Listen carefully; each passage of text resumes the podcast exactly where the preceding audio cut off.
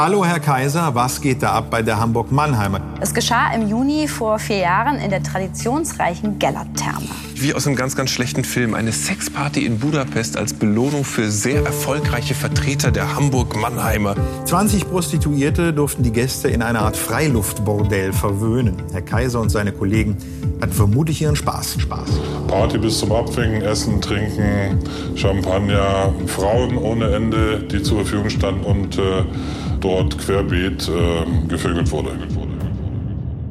Die ganze Berichterstattung ist natürlich sehr, sehr peinlich für uns. Ähm, die Vorfälle damals sind falsch. Es war falsch, eine solche Reise zu organisieren.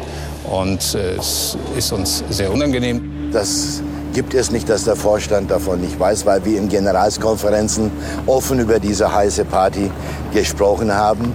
Und äh, es gibt auch über jede Generalskonferenz ein Protokoll. Jahrzehntelang galt die Werbefigur Herr Kaiser der Hamburg-Mannheimer Versicherung als Ausbund deutscher Tugenden. Immer höflich, immer hilfsbereit, immer auf dem neuesten Stand der deutschen Versicherungswelt. Doch im Mai 2011, da machten wir, also das Handelsblatt, Schluss mit der Idylle. Einer unserer Artikel zeichnete das Bild absurder Dekadenz gepaart mit notarieller Genauigkeit bei der Abrechnung von Prostituierten. Und die Reaktion war gleichermaßen erschreckend wie verblüffend. Man wollte die freien Versicherungsvertreter doch nur motivieren, hieß es von Seiten der Versicherung. Ja, und dazu wurde dann eben erst ein großer Wettbewerb veranstaltet und anschließend lud man die besten Versicherungsvertreter in die historischen Gellert-Therme ein und ließ Dutzende von Hostessen und Prostituierten aufmarschieren. Was dann geschah, können Sie sich ja wahrscheinlich vorstellen. Ein Sexskandal, der seinesgleichen sucht. Und der wurde in der Mitarbeiterzeitung auch noch haushoch gefeiert. In dieser Folge von Handelsblatt Crime sprechen wir mit dem Chef unseres Investigativteams Sönke Iversen über seinen Artikel zu der Misere, der einmal um die Welt ging. Sönke verrät uns, wie Ergo die Öffentlichkeit mehrfach über das wahre Ausmaß der Sexaffäre täuschte, warum Vertreter der Hamburg-Mannheimer sich Salz in die Nase zogen und was Fußballtrainer Jürgen Klopp mit der ganzen Sache zu tun hatte. In diesem Podcast sprechen wir alle zwei Wochen über die größten Wirtschaftskriminalfälle in Deutschland. Mein Name ist Mary Abdelaziz Ditzo und damit herzlich willkommen zu Handelsblatt Crime.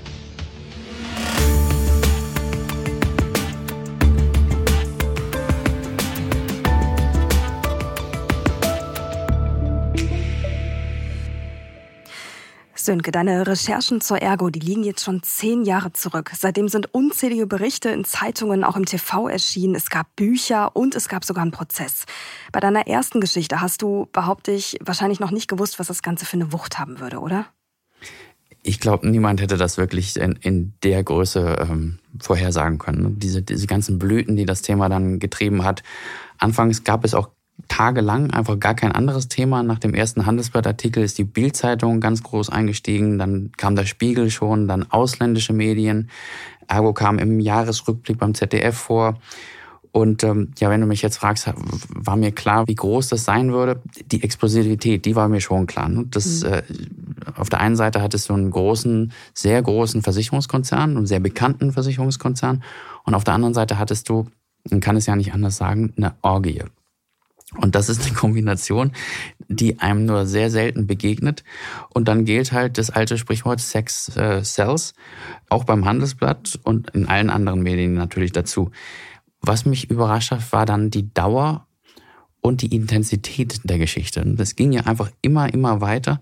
Und der Spiegel hat sogar noch ähm, im März 2017 über einen der Protagonisten äh, der Geschichte geschrieben. Und das war dann volle sechs Jahre nach dem ersten Handelsblattartikel. Ja, das ist wirklich eine lange Zeit. Jetzt haben wir ja am Anfang dieser Folge auch schon gehört, worum es genau geht. Ne? Also die Hamburg-Mannheimer Versicherung, eine Tochter der Ergo-Versicherung, hat 2007 eine Sexreise nach Budapest veranstaltet. Das war ein Riesenskandal. Du warst der Erste, der überhaupt darüber berichtet hat. Ähm, vielleicht mal ganz kurz grundsätzlich. War eigentlich von Anfang an klar, warum diese Reise veranstaltet wurde? Ja, das war, das war durchaus klar. Es war überhaupt kein Geheimnis, was da passieren sollte. Im, im Gegenteil. Das Ganze, also diese Reise nach Budapest, sollte ja als Belohnung für die besten Versicherungsvertreter äh, fungieren. Und es war nicht so, dass man gesagt hat, ihr macht jetzt alle erstmal eure Arbeit und am Ende des Jahres gucken wir, was passiert. Und am Ende des Jahres überlegen wir dann, ah, diesmal gibt's keine Urkunden, sondern Prostituierte. Wie gesagt, im Gegenteil, das Ganze war von Anfang an als Wettbewerb angelegt und von Anfang an war klar gemacht, für die Gewinner gibt es diesmal was ganz, ganz Heißes. Und das haben wir, die haben sogar Flyer gedruckt, wo man das nachlesen konnte. Ja, und einen dieser Flyer hast du mitgebracht ähm, und wir haben das Ganze mal vertonen lassen, weil das möchten wir natürlich keinem da draußen vorenthalten. Power, Pool und Party in Budapest. Lust mal wieder so richtig abzufeiern und Party zu machen? Dann zeigen sie beim HMI Sonderwettbewerb 2007, was in ihnen steckt. Fun and More für die Gewinner des HMI Sonderwettbewerbs geht es im Juni 2007 dann so richtig ab. In einer der aufregendsten Städte der Welt. Und inklusive sind Unterbringung in einem Hotel der gehobenen Luxusklasse, coole Poolparty mit heißen Rhythmen, Drinks, Snacks und jede Menge Fun. Lassen Sie es krachen auf der heißesten Sommerparty des Jahres. So, Sönke, was ist das jetzt für ein Unternehmen, also in dem solche Preise ausgelobt werden? Wenn wir es mal charakterisieren würden, äh, war das eine einmalige Angelegenheit oder Bestandteil der Betriebskultur? Was würdest du sagen? Ja, das ist genau die Kernfrage. Das mhm. ist die, genau die richtige Frage. Und wir sind im Kern der Geschichte damit. Der Thorsten Oletzky, das war damals der Chef der Ergo-Versicherung, hat sofort äh, nach Erscheinen des Artikels ein großes Interview gegeben, damals im Spiegel. Und daran hat er Budapest, also die Reise nach Budapest und die Orgie als einmaligen Ausrutscher dargestellt. Ähm, die zuständigen Mitarbeiter, sagte er dann, seien auch nicht mehr im Unternehmen. Es hätte nichts Vergleichbares gegeben, weder vorher noch nachher. Die haben sich also festgelegt. Mhm. Und heute wissen wir, das Gegenteil ist richtig. Die Versicherungsvertreter haben ihre Arbeit schon vor, ja, vor 30, 40 Jahren mit Sexabenteuern gefeiert und äh, die Budapest-Reise wurde auch intern so erfolgreich oder als so erfolgreich gewertet, dass man sie im Folgejahr gleich wiederholen wollte. Und woher wissen wir das jetzt? Woher wusstest du das? Ja, ganz einfach aus der Mitarbeiterzeitung. Ich habe mich äh, bei der Recherche habe ich mir dann verschiedene Dokumente besorgt und darunter war die Mitarbeiterzeitung und in der Juli-Ausgabe 2007 kann man nachlesen, wie die Reise damals ankam. Und auch das äh, haben wir mal vertont. Sachen gibt's, die gibt's gar nicht. Oder aber sie sind so abgefahren, so sagenhaft und unbeschreiblich, dass es sie beinahe gar nicht geben dürfte. Aber seien Sie sicher, es gibt sie eben doch. Und zwar nur hier. Hier in der HMI. Aus welchem Blickwinkel auch immer man diese Megafete betrachtet. Ein Mordsspaß war es auf alle Fälle. Jedenfalls haben wir bis zu diesem Zeitpunkt noch niemanden gefunden, der dabei war und nicht sofort wieder loslegen möchte.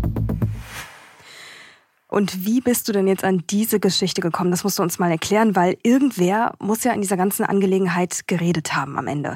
Und andererseits war es ja für alle Beteiligten in der Story auch eine echte Gefahr.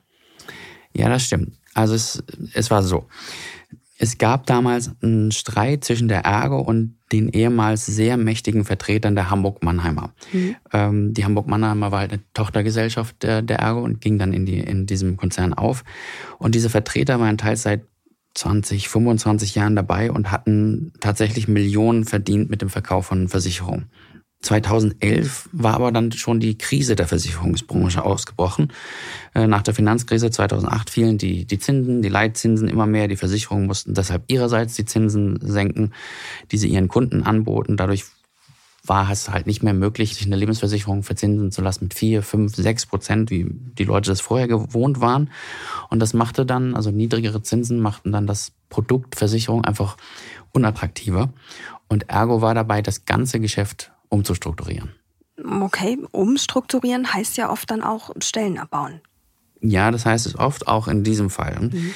Äh, nur ging es diesmal nicht nur um oder nicht um Mitarbeiter, sondern um freie Vertreter. Diese, diese Leute, diese, die dir und mir, also mir jedenfalls schon Versicherungen verkauft haben, das sind keine Angestellten, das sind freie Versicherungsvertreter. Die arbeiten praktisch auf eigene Rechnung, aber in der Regel exklusiv mit einem Versicherungskonzern zusammen. Und wenn so ein Vertreter nun einen Vertrag abschließt, dann bekommt er Provision.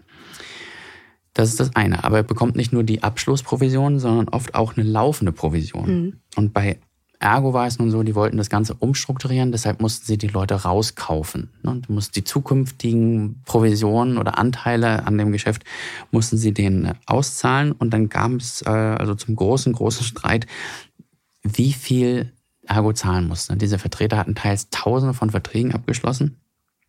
Und äh, ja, die konnten sich nicht darüber einigen, wie viel Ergo zahlen sollte. Okay, also das heißt dann aber konkret auf meine Frage bezogen eben, dass die Vertreter der Hamburg-Mannheimer diejenigen waren, die am Ende ausgepackt haben. Genau. Und nicht nur irgendwelche Vertreter, sondern teils die ranghöchsten äh, Vertreter in diesem Strukturvertrieb. Strukturvertrieb, das ist ja auch ein Wort, was viele sicher schon mal gehört haben, aber erklär es trotzdem noch mal kurz. Worum geht es bei diesen Strukturen genau? Ja, Struktur, das ist ein, ein ganz wichtiges Wort in diesem Geschäft. Viele Dinge im Versicherungsgeschäft könnte man sich ohne Strukturvertrieb auch gar nicht vorstellen. Also es läuft so, ganz am Anfang einer Karriere als freier Versicherungsvertreter verkaufst du auf eigene Rechnung. Da sprichst du in der Regel erstmal Leute an, die du kennst. Ich, das ist mir selbst passiert. Ich habe äh, früher mal äh, Judo gemacht mhm. und äh, als wir die Prüfung für einen schwarzen Gurt gemacht haben, da kam der Bruder meines... Bis zum schwarzen Gurt gekommen? Bis zum schwarzen Gurt, ja. Nicht schlecht. Und dann sprach mich äh, eines Tages der Bruder meines ne, Judo-Partners, mhm. mit dem ich dann sehr, sehr viel trainiert habe, an, ob ich eigentlich gut versichert sei. Und dann kam er mit so einem ganzen Packen Dokumente bei mir vorbei und ich habe tatsächlich dann eine Versicherung abgeschlossen. Und später habe ich dann erfahren, das ist das normale Geschäft. Ne? Diese Versicherungsvertreter, gerade die Jungen, fangen erstmal an, ihre Bekannten abzuklappern. Also sogar die Familie abzuklappern. Und ähm, das klappt dann mal, mal klappt es nicht. Und unabhängig davon fragst du als Vertreter dann nach Empfehlung. Ne? Und wenn ich, wenn ich dir eine Versicherung verkaufe oder auch nicht verkaufe, frage ich dich danach, kennst du jemanden, mhm. der vielleicht eine brauchen könnte. Und so geht das weiter. Du hangelst dich also von Empfehlung zur Empfehlung. Verstehe. Empfehlungsgeschäft, genau, ist ja auch wirklich weit verbreitet in solchen Strukturen. Aber Stichwort Struktur, wie wird denn letzten Endes dann aus dem, was du gerade beschrieben hast, eine wirkliche Struktur? Genau, das kommt peu à peu. Ne? Die Versicherungsvertreter scheitern, also viele scheitern in der, in der ersten Stufe. Die fragen ihre Freunde und Verwandten, hm. dann verkaufen sie was oder nicht. Und dann sind sie aber nicht in der Lage, sagen, das weiterzutragen, das Geschäft, und Fremde anzusprechen, weil sie vielleicht zu schüchtern sind oder einfach keine guten Verkäufer sind. Und dann ebbt halt das Gespräch äh, ab und das Geschäft auch ab. Und das gehört auch einfach zum System dazu. Und diejenigen, die gewiefter sind und sich Kontakte geben lassen und diese Kontakte in Geschäft, in Verträge umwandeln können, die kommen weiter. Die trauen sich, mit Fremden zu sprechen und denen Versicherung zu verkaufen. Und dann gibt es auch noch die ganz Schlauen. Die schaffen es nicht nur, Versicherungen zu verkaufen, sondern ihrerseits Leute davon zu überzeugen, Selbstversicherungen zu verkaufen. Und ähm, das ist dann der Beginn einer Struktur. Super interessant. Äh, trotzdem die Frage an dich, warum sollten Sie das tun? Also schaffen sich da nicht selbst irgendwie auch Konkurrenz? Das könnte man denken, aber das Gegenteil ist richtig. Also wenn wir mal ein Beispiel nehmen. Ne? Wenn ich meinem Freund Max, sagen wir, aus dem Sportverein eine Lebensversicherung verkauft, dann kann ich ihn überreden, selbst, dass er selbst über meine Agentur später auch äh, Versicherungen verkauft. Max bekommt dann einen Großteil der Provision, aber mhm. ich bekomme auch einen Teil seiner Provision. Ich frage Max und dann kann ich Hans fragen und Sarah und Jonas. Und wenn die alle anfangen, Versicherungen zu verkaufen, dann verdiene ich in jedem von deren Geschäften mit. Gut, also das heißt, je mehr Leute du anwirbst, desto größer wird am Ende auch dein Verdienst. Genau. Und das hört dann halt auch nicht auf. Wenn jetzt Max und Hans auf den Geschmack kommen und nicht nur Selbstversicherungen verkaufen, sondern ihrerseits auch wieder ihre Freunde oder Bekannte äh, davon überzeugen, selbst auch wieder Versicherungen zu verkaufen, verdienen sie an deren Provision und ich verdiene aber, weil ich eine Stufe drüber stehe, auch wieder mit. Und wenn du schon so dieses Sprachbild aufmachst, könnte man auch sagen, es ist so eine Art Verkaufspyramide? Genau, also äh, das wird oft mit einer Pyramide beschrieben, dieses mhm. System. Äh, die kann dann fünf, maximal, glaube ich, sechs äh, Ebenen haben. Und da musst du dir vorstellen, die werden alle, also alle in diesen Strukturen werden total gedrillt. Da gibt es Schulungen, Wettbewerb, alle werden angestachelt, besser zu sein als die anderen in ihrer Struktur. Und als ganze Struktur will man wieder besser sein als die anderen Strukturen. Das ist so wie, ja, fast wie Sportvereine. Und die Leute, die ich da dann gesprochen habe, waren sehr hoch in diesen Pyramiden angesiedelt. Die allerhöchsten nannte man bei der Hamburg-Mannheimer Generäle. Die hatten dann teils hunderte von Leuten unter sich, äh, an deren Verträgen sie mitverdienten. Letztlich ging es dann um Zehntausende von Versicherungen, die da im Raum standen und bei denen jetzt gerechnet werden musste, wie viel sind die wert an Provisionen, die noch ausgezahlt werden müssen, wenn man sich trennt. Mhm. Gut, also ein mehrschichtiges Konstrukt, das sich sozusagen immer weiterentwickelt, ähm, auf der immer mehr oder immer höhere Ebenen ja auch angestrebt werden, die Konkurrenz dann eben äh, wächst mit dieser Struktur, ähm, gleichzeitig aber auch die Erträge wachsen durch die Provision, also unglaublich auf der einen Seite, so und dann kommt der große Knall, Ergo wollte Schluss machen. Genau, Ergo wollte, hm, weil das halt alles nicht mehr wirklich funktionierte und die Hamburg-Mannheimer, das war jetzt auch wirklich unter den Strukturvertrieben wirklich so eine, so eine Hauruck-Truppe. Man wusste, was das für Haudegen waren. Ne? Das, mhm. heute, heute wissen sie es noch besser, aber damals, das war den, ne, bei, bei Argo, da waren in der Vorstandsebene waren Leute von McKinsey, ne, die universitäre Ausbildung und so, das waren ganz andere Typen. Das war eigentlich wie Feuer und Wasser, dieser Strukturvertrieb und die neue Ergo-Führung.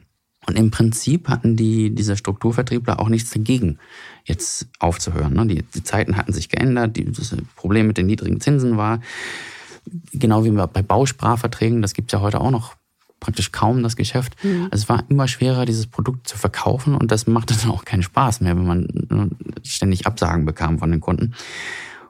Aber es blieb halt dieser Streit um eine saubere Trennung. Und die Generäle, die ganz oben in den Pyramiden saßen, die wollten Millionen. Und Ergo wollte einen Bruchteil nur davon zahlen. Und war das jetzt der Grund, warum sie zu dir gekommen sind? Nicht direkt. Ähm, also, oder schon. Also, die wollten sich, ich will das jetzt nicht verniedlichen, aber eigentlich äh, wollten die sich ausweinen. Die hatten sich Anwälte genommen und, und ich war damals seit äh, fünf Jahren beim Handelsblatt und hatte mir dann schon ein Netzwerk von Kontakten aufgebaut. Und einer von diesen Kontakten kannte wiederum den Anwalt eines dieser Versicherungsvertreter. Und der riet ihm, mal mit mir zu sprechen. Über Budapest? Nee, Budapest, Budapest war noch, noch, noch gar kein Thema. Im Grunde wollten die Vertreter ihre, ihre Geschichte erzählen, ne? wie sie jahrelang für diese Versicherung geschuftet hatten und, und Hunderte von Millionen an Versicherungsbeiträgen generiert hatten und nun für paar Groschen in den Regen gestellt werden sollten. Das, das war die Geschichte, die Sie erzählen wollten. Okay, also das war sozusagen der, der Beginn eurer, ähm, ja, eures Gesprächs, eures Kontaktes. Äh, hast du diese Geschichte eigentlich jemals aufgeschrieben? Nee. Ich hab, ich hab Klingt Leuten, auch nicht so wirklich, hab, wenn wir mal im Fachjargon bleiben, sexy. Ja, ich, ich musste denen dann, das war, das war nicht so einfach. Ich musste denen erklären, dass zwar interessant ist, aber eigentlich außer ihnen äh, niemanden wirklich interessiert. Jedenfalls nicht eine große Öffentlichkeit. Ne? Also es ging um Versicherungsvertreter, die schon Millionen verdient hatten und jetzt stritten sie sich um die, mit der Ärger um noch mehr Millionen. Also ich fand, das war eher eine, eine Sache fürs Gericht als mhm. für die Zeitung. Und dann ist ja trotzdem die Frage, wie kamt ihr denn von diesem Thema dann zu Budapest? Das war relativ lustig. Ne? Das Gespräch dauerte also ziemlich viele Stunden. Und nach einer Weile begannen diese Vertreter dann davon zu erzählen, dass doch Ergo bestimmt nicht wolle, dass sie über die ganzen Probleme im Konzern berichteten. Damit war Budapest gemeint? Immer, immer noch nicht. Da, da ging es um ganz andere Sachen. Da ging es um äh, zum Beispiel um das IT-System. Ne? Also die Ergo äh, hatte ja die verschiedenen Versicherungen, die Hamburg-Mannheimer, die Victoria-Versicherung, die DAS-Rechtsschutzversicherung und, und so weiter, gab es einige, alle zusammengelegt unter diesem einen Markennamen. Deshalb lief auch diese riesen Marketingkampagne und der, der Name Ergo musste ja sozusagen erstmal gefüllt werden. Mhm. Die Leute mussten verstehen, dass es eine Versicherung ist. Und äh, da wollte man dann auch eine ne, Synergien schaffen, einheitliche IT einrichten, das ganze Programm. Und das wurde auch gemacht. Das führte aber dazu, dass manche Vertreter lange Zeit überhaupt nicht in das System kam. Und die Daten gerieten durcheinander, sagten sie, und niemand wusste, ob ein bestimmter Kunde seine Beiträge zahlte oder nicht. Wenn er kündigen wollte, dann landet er im Nirvana. Also das kennt man auch aus anderen großen IT-Einführungen. Und so war es bei Argo und das muss schon ein ziemliches Chaos gewesen sein. Ja, und ich finde, jetzt bekommt es auch wirklich eine Relevanz für die Zeitung, ne? in dem Moment, wo so viele Kunden ja auch betroffen sind.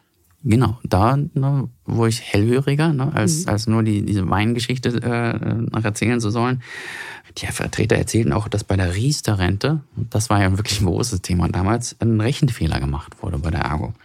Die Kunden bekamen weniger, als ihnen zustand, sagten sie. Und das war natürlich dann sehr, sehr spannend, weil einfach wegen der Masse an Verträgen, die, die da im Raum waren. Und darüber habe ich später auch geschrieben. Ergo hat das erst abgestritten, dass es einen Fehler gab, ist später dann aber doch zugegeben. Und das waren dann auch wilde Wochen. Hm, das waren wilde Wochen und jetzt muss ich aber trotzdem hier einmal den roten Faden beibehalten. Lass uns weiter beim Thema Budapest bleiben. Wie seid ihr letzten Endes darauf gekommen? Weil ich meine, dein erster Artikel, der handelte, der handelte ja dann letzten Endes auch über Budapest und eben nicht über Riester. Genau, also ich weiß nicht, nach so drei, dreieinhalb Stunden im, im Gespräch waren dann vergangen und da sagte dann einer der Vertreter plötzlich, ich weiß auch gar nicht, warum sich die Ergo so quer stellt. Allein wenn wir die Sache mit Budapest Ne, wenn das bekannt mhm. würde, das würde doch eine Explosion geben, Herr Iversen. Okay, und das war dein Stichwort. Jetzt war das Stichwort. Ne? Ich wusste natürlich bei Budapest, ne, woran denkt man bei Budapest? Jedenfalls nicht an das, was dann da kam. Und deshalb habe ich natürlich gefragt, was war denn in Budapest? Und, da druckste der dann ein bisschen rum und der ihm gegenüber saß, der schüttelte so mit dem Kopf und es sah fast so aus, als ob er den am liebsten unterm Tisch getreten hätte, weil er dieses Wort gesagt hatte. Und es war ja auch so, Budapest war einerseits super heikel für den Konzern, aber natürlich, das sagtest du ja vorhin schon, auch super heikel für die Beteiligten. Ich habe später mit einem anderen Vertreter gesprochen über das Thema und der sagte mir, mein Artikel hätte seine Beziehung zerstört. Krass, okay, das ist, ähm, das ist natürlich eine, ein harter Vorwurf. Warum? Im Grunde äh, ganz einfach, der, der Mann war verlobt und er war in Budapest dabei. Und kann man sich jetzt vorstellen, mhm. wie, wie das Gespräch ablief. Ne? Der kommt zurück nach Hause und seine äh, von dieser Reise, ein paar Tage in, in Budapest, seine Verlobte fragt ihn, na, Schatz, wie war es in Budapest? Und, und er hat so ungefähr geantwortet, ja, super coole Stadt, echt schön Budapest. Und ähm, 2011 wollten die beiden dann heiraten. Und genau zu dem Zeitpunkt habe ich meinen Artikel geschrieben. Und die Frau äh, ist dann aus allen Wolken gefallen und egal was der Mann dann sagte, das hat sie ihm dann nicht mehr geglaubt, ne, hätte er gleich sagen können, wenn da nichts passiert wäre. Aber er hat halt gar nichts gesagt und daraus schloss sie, dass äh, halt Sachen passiert waren, mit denen sie nicht leben wollte. Und äh, so fiel die Hochzeit dann ins Wasser. Mhm. Also das heißt, du bist da eigentlich auch in ein Beziehungsdrama reingerutscht. Vielleicht mal kurze äh, Zwischenfrage. Sowas ist dir wahrscheinlich nicht so oft passiert, oder? Bisher in deinen Fällen, dass du auf einmal ja in so eine Beziehungs Kiste nee, reinrutscht. Nee, das ist wirklich selten. Also ich habe ja viel mit, mit Kriminalität und Steuerhinterziehung und, und Misswirtschaft und so zu tun. Dass es der privat wird, ähm, das war ein Sonderfall. Mhm, ja. Jetzt könnte man sagen, der Arme, oder man könnte sagen, vielleicht auch nicht. Ich meine, die ganze Nummer mit den Bändchen in den verschiedenen Farben, all das ist ja bekannt. Und das ist in Summe schon eine harte Nummer. Deswegen die Frage an dich, wie hast du das eigentlich rausgefunden? Wie gesagt, also in dem Gespräch selbst, in diesem Erstgespräch, da wollten die nicht so richtig raus mit der Sache. Es waren, glaube ich, vier oder fünf Personen da im Raum und die habe ich halt alle nacheinander dann in den Tagen darauf angerufen und so Stückchen für Stückchen diese Sachen rausgepresst. Und ähm, ja, dann, ich habe hab mir halt auch gedacht, also gut, du hast jetzt die IT-Einführung, du hast Riester, du hast Budapest. Und wenn die jetzt rumlaufen und so sauer sind, und sich halt äh, ausweinen, kann es ja auch sein, dass sie zu jemand anderem gehen. Und deshalb habe ich mir erstmal das Thema genommen, wo ich am meisten Gefahr sah, dass jemand das anders äh, aufgreifen würde und ähm, bin dem dann hinterher. Also das heißt, dein Jagdinstinkt, könnte man sagen, hat an der Stelle eingesetzt. Ja, ich glaube, das braucht jeder Journalist, braucht so ein bisschen, bisschen davon. Ich wollte dann halt es so schnell wie möglich hart kriegen, sagen wir im, im Journalismus. In diesem Fall musste ich es auch so schnell wie möglich gerichtsfest kriegen. Denn als ich so ungefähr wusste, wie, wie brutal das alles würden würde mit den Armbändchen und den Stempelkissen mhm. und so weiter, bin ich dann erstmal zu unserem Hausjuristen, dem Thomas Gottlöber damals, äh, gegangen.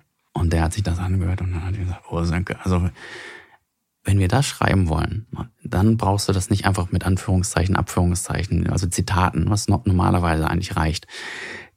Wenn du das schreiben willst, dann musst du dir das alles eidesstattlich versichern lassen von den Beteiligten. Die müssen unterschreiben, dass das, was sie dir sagen, sich wirklich so zugetragen hat. Ja, und äh, das ist natürlich eine ganz harte Nummer. Wir kennen das alle aus dem Journalismus, wenn wir Gespräche führen, auch Hintergrundgespräche. Da ist das eine natürlich das Mündliche, darüber zu sprechen. Das andere ist es, das wirklich äh, zu verschriftlichen und dann auch noch eidesstattlich versichern zu lassen, sozusagen. Wie hast du das geschafft? Ja, da hast du es ausgesprochen, ganz viele Leute kommen zu dir und erzählen dir die tollsten mhm. Geschichten. Aber immer eingerahmt von, aber meinen Namen müssen sie da raushalten. Mhm. Und ich darf nicht in der Geschichte vorkommen und auf keinen Fall. So, und nun hatte ich was, wo ich sagte, wenn sie das wollen, wenn sie wollen, dass die Wahrheit ans Licht kommt, dass wir das aufschreiben, dann müssen sie mir auch die Mittel dazu geben. Und in diesem Fall fangen die Mittel an mit den eidesstattlichen Versicherungen. Du hast uns ja auch ein paar von diesen Erklärungen mitgebracht. Wollen wir da einfach mal kurz reinhören? Klar. Ich war vom 1.3.1978 bis 31.04.2009 für die Hamburg-Mannheimer Versicherungs AG tätig. Vom 1.06.1990 hatte ich die Funktion eines Direktionsrepräsentanten inne. In dieser Funktion hatte ich die Verantwortung für 500 Vertriebsmitarbeiter und 20.000 Kundenbeziehungen der Hamburg-Mannheimer Versicherungs AG. Vom 4. bis 6. Juni 2007 habe ich auf schriftliche Einladung von Herrn dem Vertriebsdirektor der Hamburg-Mannheimer Interorganisation HMI, an einer Reise nach Budapest teilgenommen. Die HMI ist die Vertriebsorganisation der Hamburg-Mannheimer, die heute zum Ergo-Versicherungskonzern gehört. Die Veranstaltung, zu der die besten 300 Vertriebler eingeladen wurden, trug den Titel Party Total und fand in den Geller-Thermen statt. Die Veranstaltung begann mit Trinken und Musik und wir aßen. Dann hielt eine Ansprache und die Damen kamen dazu. Er erklärte, was die Bändchen bedeuteten. Die Damen trugen nämlich rote und gelbe Bändchen. Die einen waren als Hostessen anwesend, die anderen würden sämtliche Wünsche erfüllen. Es gab auch Damen mit weißen Bändchen, die waren aber reserviert für die Vorstände und die allerbesten Vertriebler.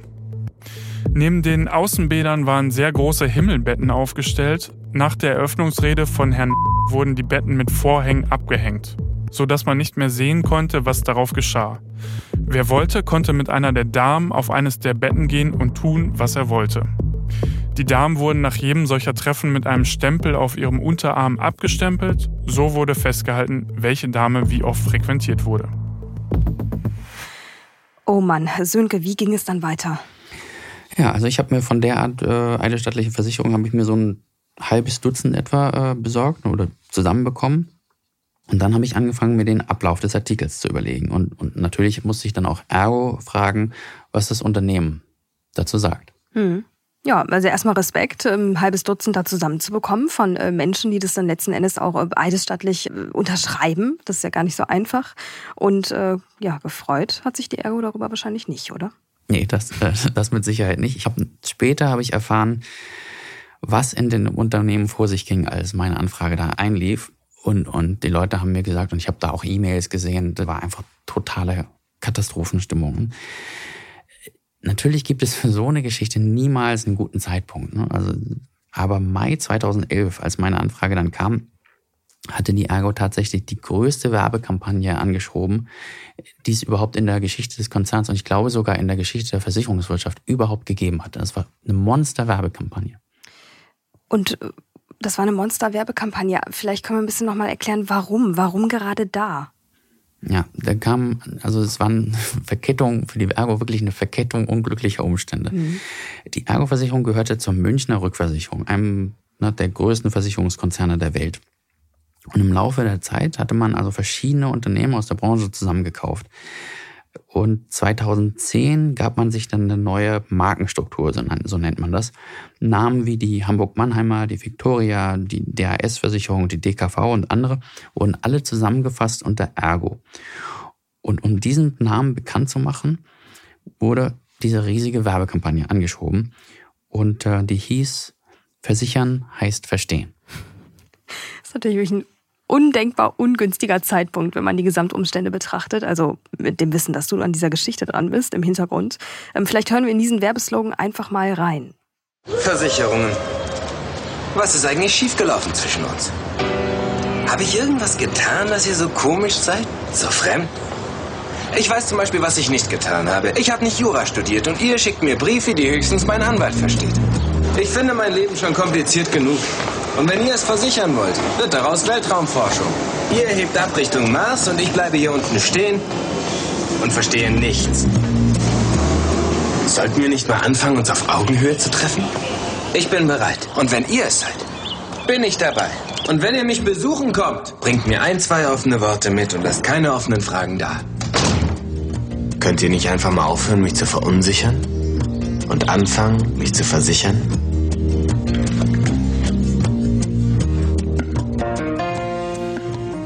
Übrigens, jetzt äh, kann ich mich auch wieder erinnern, dieser Spot, der lief ja damals auf allen Kanälen. Ne? Überall hingen Werbeplakate von der Ergo und so weiter und so fort.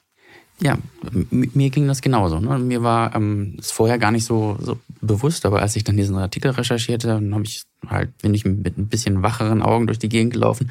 Und tatsächlich, also an jeder Litfaßsäule hing das, an jeder äh, Haltestelle wenn man den Fernseher einschaltete, kam äh, ein Spot nach dem anderen, so hatte man das Gefühl. Sogar der Victoria Tower, habe ich dann äh, später gemerkt, wurde in den Ergo Tower, also der große Turm äh, am, am Rhein, wurde umbenannt.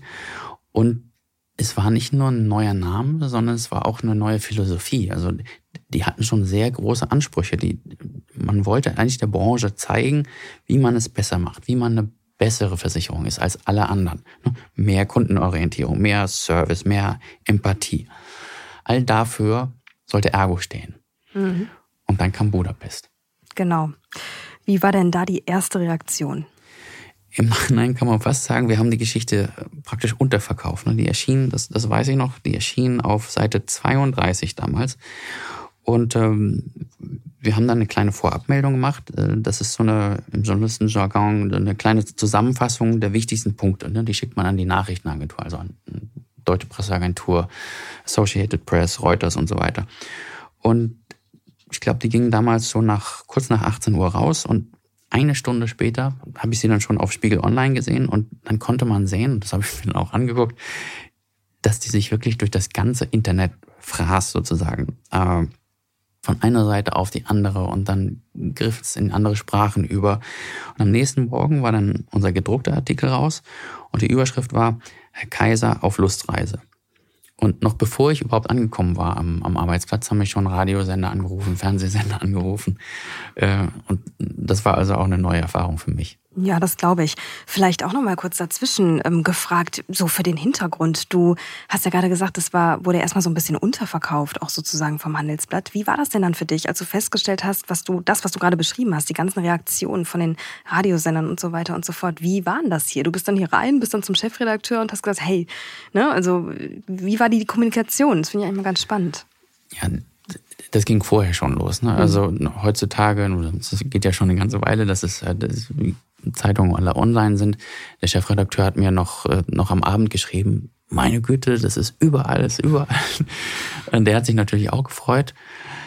Und ja, also in der Rückbetrachtung hätten wir das so größer verkaufen können. Ich bin mir da nicht sicher. Wir waren halt und wir sind auch immer noch das Handelsblatt. Ne? Und hier ging es um eine Freiluftorgie. Mhm. Das war, das war nicht ein Thema. Das nicht unser war, Kernthema. Nicht, nicht unser Kernthema. Das wollten wir auch gar nicht auf Seite mhm. 1 bringen. Ähm, ich glaube, letztlich war es dann richtig. Und wenn du fragst, ja, wie ist das, wenn, wenn man sieht, dass sich so eine Geschichte, also dass es so eine Wucht einfach, ist natürlich schön. Also kann, kann man nicht abschneiden. Finde ich gut, dass du so ehrlich damit ist, umgehst. Ist, ne, ich habe mich da jetzt nicht für geschämt, mhm. äh, dass, äh, dass meine Sexgeschichte, wenn man so will, ähm, jetzt so eine, so eine Aufmerksamkeit findet. Das, das war fürs, fürs ganze Blatt war das ein riesen äh, Scheinwerfer. Ja, und ich meine, bei allem Spaß, den wir auch gerade irgendwie so ein bisschen durchschimmern lassen, ist natürlich einfach eine harte Sache. Und es ist ähm, total berechtigt, dass, dass wir das groß gemacht haben, dass du das ähm, groß gemacht hast. Und es äh, ist auch richtig, was alles daraus gefolgt ist. Deswegen lass uns da auch gerne nochmal anknüpfen. Wie ging es da weiter? Ja, gut, dass du das sagst. Es ging ja nicht darum, wir wollten ja nicht eine Sexreise mhm. beschreiben. Das, äh, das hätten wir niemals getan. Aber diese Reise war ja ein Mittel, das war Incentive. Ne? Das war, im Grunde führte das in die, zur Frage, wie führt man Mitarbeiter? Wie motiviert man Mitarbeiter? Und das ist ja eine Frage, die sich in jedem Unternehmen äh, die Chefs stellen. Und äh, Ergo hat halt diese Antwort gefunden. Und wahrscheinlich gerade deshalb, weil man denken könnte, naja gut, wenn das in der Branche so ist, in der Versicherung, hatte ich mir denken können, dass diese, diese Vertreter im Grunde doch so gesteuert sind. Und genau deshalb, glaube ich, war der Aufschrei in der Branche groß, so groß, weil das niemand akzeptieren wollte. Und ob, sagen wir mal jetzt, noch ist ja nicht geklärt, ob das bei allen so ist oder nicht. Und, und wie oft, oft das vorkam, jedenfalls zu dem Zeitpunkt hat die Branche gesagt, um Gottes Willen, wenn das auf die Branche übergreift, dann haben wir ein, ein richtiges Problem. Ähm, zur Reaktion, der Artikel erschien am 19. Mai 2011 und bis Monatsende waren schon mehr als 500 Artikel darüber geschrieben worden. 500? 500. Wow. Und äh, der Chef der Signal Iduna sah tatsächlich die, also ein anderer großer Versicherer aus, aus Dortmund, sah die ganze Branche gefährdet. Ne? Und, und der hat das auch öffentlich gesagt. Und da gilt eigentlich normalerweise, hackt da keine eine Krähe nicht der anderen das Auge aus. Ne? Wenn, wenn ein Unternehmen unter Beschuss steht, dann sagt das andere nicht, ja, richtig so und, und die Bösen und so, sondern da steht man eher zusammen oder hält sich halt vornehm zurück. Das war diesmal ganz anders. Ne? Der ähm, Signal Iduna-Chef hat sogar den Gesamtverband, also den Branchenverband, der heißt Gesamtverband der deutschen Versicherungswirtschaft, GDV, öffentlich gefordert, sich von der Ergo abzugrenzen. Genau, und genau das können wir uns jetzt auch mal in Originalworten anhören. Ähm, wir haben diese, ja, diesen Schriftauszug hier liegen und ich würde sagen, da hören wir jetzt einfach mal rein. Der Ruf der Branche ist beschädigt, das ist gar keine Frage. Auch das Präsidium des Branchenverbandes muss sich eindeutig von solchen Vorgängen distanzieren. Ich werde das auf der nächsten Präsidiumssitzung ansprechen. Mit welchem Politiker ich auch spreche, die erste Frage ist, können Sie sich vorstellen, dass dies auch bei anderen Unternehmen der Fall ist? Ja, das ist die Frage, die ich mir selbst gestellt habe, die mir viele Leute äh, gestellt haben und, und sich viele andere Leute auch gestellt haben. Wir konnten das in den ersten Tagen nicht beantworten und wir hatten auch, ehrlich gesagt, viel zu viel zu tun, um, um das zu beantworten. Wir mussten erstmal bei der Ergo bleiben ne? und da kam wirklich fast jeden Tag was Neues rein. Ähm, mein Artikel am, erschien am Donnerstag. Freitag hat dann die Bild-Zeitung auf Seite 1 damit aufgemacht. Und am Sonntag kam die äh, Bild am Sonntag mit der Zeile, hier kokst Herr Kaiser. Mhm, okay, also das heißt, es war ein Drogen im Spiel. Ja, das hat mich unser Chefredakteur dann in der Morgenkonferenz auch gefragt. Herr Iversen, was ist da los? Warum haben wir das nicht? Und ich habe dann sofort bei der Ergo angerufen und dann wahrscheinlich die skurrilste Unterhaltung in der ganzen Geschichte äh, gehabt. Der Ergo-Sprecher, Herr Becker, sagte, ja, Herr Iversen, das Foto da in der Bild am Sonntag, gucken Sie doch doch mal ganz genau hin. Das ist doch viel zu grobkörnig, dieses Pulver. Das ist kein Kokain, das ist Salz. Salz. Ja, genau, Salz. Er scheint sich ja gut auszukennen. Äh, tatsächlich, das Wort war Salz. Äh, auf diesem Bild in der Welt am Sonntag sah man, wie ein paar Männer am Tisch saßen und sich eine weiße Substanz jedenfalls durch einen aufgerollten Geldschein in die Nase zogen. Und der Ergosprecher erklärte mir dann, das waren keine Drogen, sondern Salz. Und natürlich habe ich ihn gefragt, Herr Becker, das verstehe ich jetzt nicht. Warum ziehen sich denn Ihre Versicherungsvertreter Salz in die Nase? Ich frage mich schon, was die größere Schlagzeile, ne? Also, also jetzt mal ehrlich. Genau. Also es war, war teils auch sehr lustig. Jedenfalls war seine Antwort dann, ja, Iversen, äh, das war mir, das kannte ich bisher auch nicht, aber ich habe mich da schlau gemacht. Es gibt tatsächlich dieses Trinkspiel, das heißt ähm, Tequila Stuntman und da setzt man mit Freunden am Tisch und jeder ist nacheinander an der Reihe und erst zieht man sich das Salz in die Nase und dann trinkt man ein Glas Tequila und danach träufelt man sich den, den Zitronensaft ins Auge. Und wer von diesen Runden äh, am meisten durchhält und, und noch am Tisch sitzt und nicht auf dem Boden liegt, der hat gewonnen. Und das sind dann also Spiele, mit denen sich Ergo-Vertreter vergnügen. Ja, die, die Episode zeigt halt, wie, wie hoffnungslos die Lage damals, mhm. ne? PR-technisch jedenfalls, das Ganze für, für Ergo war. Wenn du als Sprecher auf die Frage nach Kokain antworten musst, nee, das war kein Kokain, das ich meine oder unsere Leute da in, in, in die Nase gezogen haben oder sagen wir mal die freien Versicherungsvertreter, weil es waren ja nicht Ergo-Mitarbeiter, darauf legte die Ergo auch immer Wert, aber die haben halt diese Versicherung verkauft. Und wenn man als Sprecher sagen muss, nee, lieber Journalist, das ist kein Kokain, das ist Salz, da gewinnt man nichts. Ne? Da, da erntet man nur Spott. Hm. Ja, und in den ähm, ersten Tagen nach dieser ersten Geschichte kamen wirklich lauter so Nachrichten. Ne? Also jetzt nicht, nicht alle so lustig wie das äh, mit dem Salz. Aber mich rief plötzlich jemand an und sagte mir, gucken Sie noch mal nach Jürgen Klopp. Dem Fußballtrainer. Ja, genau. Jürgen Klopp, heute Trainer beim äh, FC Liverpool, damals bei Borussia Dortmund der war im Nebenjob Aushängeschild von der HMI, also genau der Truppe bei der Hamburg-Mannheimer Versicherung, die auf der Budapest-Sause gewesen war. Und laut Klopp gab es äh, starke Gemeinsamkeiten zwischen seinen Spielern und diesen HMI-Vertretern. Sehr interessant und äh, genau dazu gibt es auch einen O-Ton. Wir haben hier ein wunderbares Team im Hintergrund, das ähm, sehr viel für uns recherchiert und alle O-Töne raussucht und bereitstellt. Deswegen würde ich sagen, auch da hören wir jetzt mal rein. Hallo, mein Name ist Jürgen Klopp. Als Bundesliga-Trainer stehe ich immer wieder vor der Herausforderung, aus vielen jungen Spielern ein Erfolgsteam zu formen. Keine leichte Aufgabe. Aber mein Motto war schon immer, mit der richtigen Einstellung kann man alles schaffen. Ja, Talent ist eine Sache. Aber nur wer täglich 100 Prozent gibt, wer wirklich alles aus sich rausholt, setzt sich auch durch. So ist es im Fußball und so ist es auch bei uns. Der HMI. Hier können Sie richtig weit kommen. Erfolge feiern, Karriere machen. Und alles, was Sie dafür mitbringen müssen, ist Motivation, Motivation und nochmals Motivation. Für den Rest sorgt die HMI. Da gibt's erstklassige Produkte, Trainings von echten Profis und große Aufstiegschancen. Also, kommen Sie in unser Erfolgsteam. Ich freue mich auf Sie. Ja, ich, ich nehme mal an, Klopp war es nach deinem Artikel ziemlich peinlich, im Budapest-Erfolgsteam zu sein, oder? Ja, na natürlich. Mhm. Die Zusammenarbeit war damals auch noch ziemlich frisch. Klopp war seit Juli 2010 offizieller Botschafter des Vertriebs der Hamburg-Mannheimer, ähm, also der HMI. Und ähm, in dieser Funktion hielt er also für Nachwuchsleute und Führungskräfte Motivationsseminare zum Thema Führung. Und zum Auftakt der, der Zusammenarbeit sagte dann Ergo-Vorstand Ludger Griese damals, Jürgen Klopp passt ideal zur HMI und unseren 17.000 selbstständigen Partnern. Er steht wie kein anderer für die zentralen HMI-Werte. Leistung, Respekt, Verantwortung und Spaß. Ja, Spaß hatten die HMI-Leute in Budapest ja auch. Der, der Klopp fand das damals nicht so lustig. Mhm. Äh, man, wenn wir nochmal zurückdenken, Klopp äh, hatte 2011 ne, gerade seinen Durchbruch an die absolute Spitze seines Sports. Am 14. Mai 2011 endete die Bundesliga-Saison und Klopp gewann mit Borussia Dortmund seinen ersten deutschen Meistertitel. Und fünf Tage später erschien der Budapest-Artikel. Und noch fünf Tage später fragte ich dann seinen Berater, was Klopp denn nun als Aushängeschild dieser Versicherungstruppe zur Budapest-Reise zu sagen hatte. Was man von dieser Reise liest, kann man nur aufs Schärfste verurteilen. Wir verlangen eine lückenlose Aufklärung. Solange nicht klar ist, ob heute noch Teilnehmer der Reise für die Hamburg-Mannheimer aktiv sind, wird Herr Klopp keine Vorträge mehr für das Unternehmen halten. Und was passierte dann, Sönke?